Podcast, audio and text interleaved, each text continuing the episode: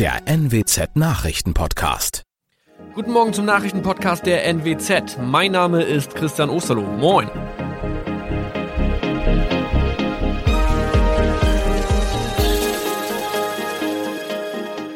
Und das sind unsere regionalen Nachrichten am Morgen.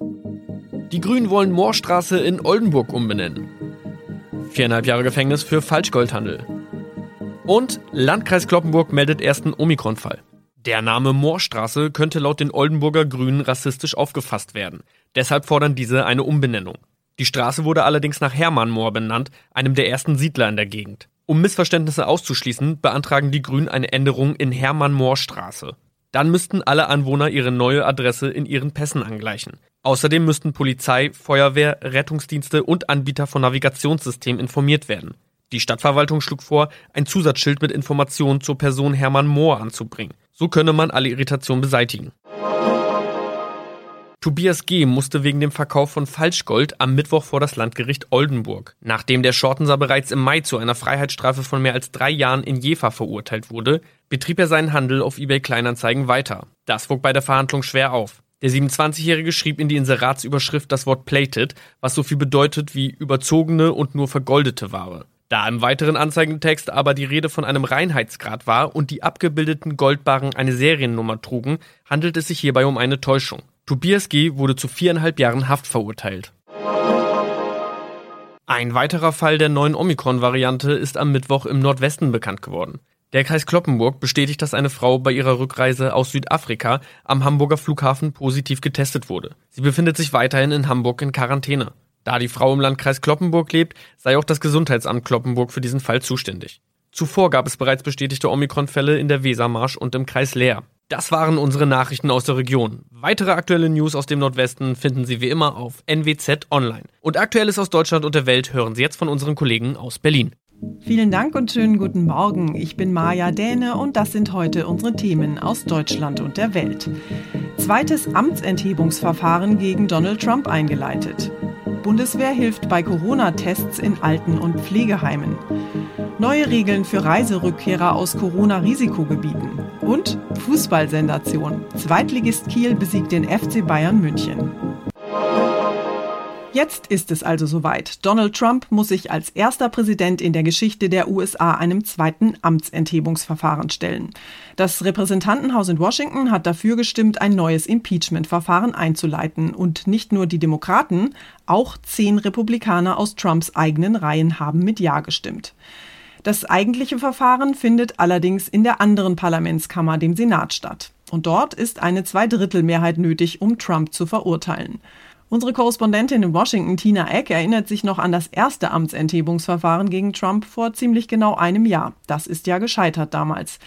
Tina, wie sieht's denn diesmal aus? Bei diesem zweiten Impeachment in nur einer Amtszeit binnen eines Jahres äh, sieht die Lage für Trump etwas wackeliger aus als beim ersten. Viele Republikaner wenden sich von ihm ab. Zehn haben im Abgeordnetenhaus mit den Demokraten für das Amtsenthebungsverfahren gestimmt.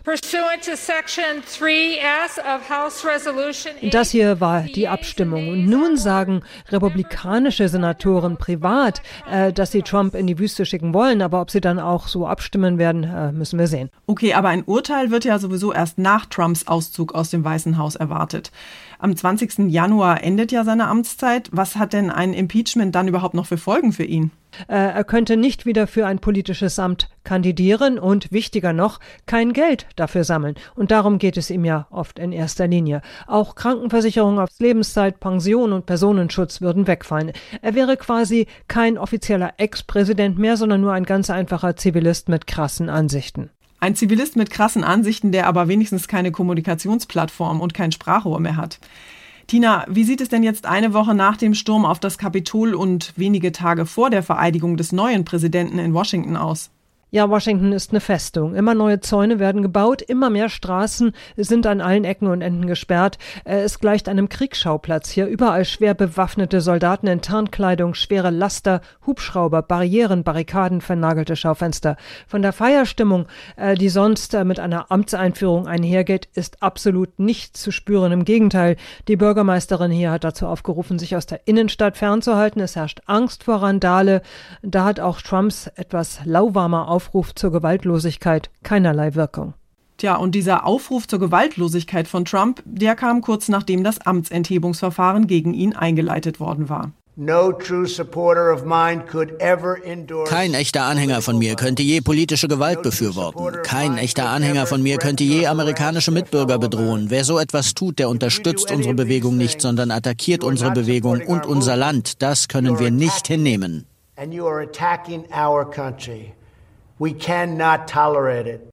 Na, dann hoffen wir mal, dass nächste Woche bei der Vereidigung des neuen Präsidenten Joe Biden die befürchteten Krawalle ausbleiben. Dankeschön nach Washington. Bei uns in Deutschland bleibt das Dauerthema die Corona-Krise. Gestern hat sich ja Gesundheitsminister Spahn mit einer Regierungserklärung im Bundestag nochmal zur Kritik rund um das Thema Impfen geäußert und zugegeben, dass da einiges ganz schön schiefgelaufen ist. Aber er hat Verbesserungen versprochen und noch einmal betont, bis zum Sommer kann sich jeder impfen lassen, der das möchte. Damit es beim Kampf um Corona in den kommenden Wochen besser läuft, hat Verteidigungsministerin Kramp-Karrenbauer jetzt Schützenhilfe angeboten. Sie will nämlich kurzfristig 10.000 Soldaten in Alten- und Pflegeheime schicken, damit die das Personal dort bei Corona-Tests unterstützen. Bislang waren rund 1100 Soldaten in Alten- und Pflegeeinrichtungen im Einsatz. Jetzt wird fast verzehnfacht. Annegret Kramp-Karrenbauer sei der Meinung, so eine Sprecherin des Verteidigungsministeriums, dass derzeit zu viel Zeit vergehe und gerade die alten und pflegebedürftigen Menschen besonders in Gefahr seien. Die Bundeswehr kämpft derzeit an allen Fronten. In Impfzentren wird versucht, das medizinische Personal zu entlasten. In Gesundheitsämtern arbeiten Soldaten, um eine schnelle Kontaktnachverfolgung zu gewährleisten. Tom Gerntke, Nachrichtenredaktion. Der Kampf gegen Corona läuft also an allen Fronten. Heute sollen in Deutschland strengere Einreiseregeln für Reiserückkehrer aus Corona-Risikogebieten in Kraft treten. Wer also aus einem Land zurückkommt, in dem eine besonders ansteckende Corona-Mutation grassiert oder die Infektionszahlen extrem hoch sind, der muss schon vor der Einreise einen negativen Test nachweisen können. Es ist ein weiterer Versuch zu verhindern, dass sich Corona-Mutationen ausbreiten, von denen auch Kanzlerin Merkel befürchtet, dass sie die Infektionslage bei uns noch einmal verschlimmern könnten. Ohne einen negativen Test darf aus einem besonders von Mutationen betroffenen Land offiziell niemand mehr die Reiserichtung Deutschland antreten. Schon beim Einsteigen ins Flugzeug soll das kontrolliert werden und stichprobenartig dann auch nochmal bei der Passkontrolle in Deutschland. Schwierig bleibt es, weiter bestehende Quarantänepflichten durchzusetzen. Unklar auch, wie verbreitet Mutationen bei uns sowieso schon sind. Jan-Henner Reitze, Berlin.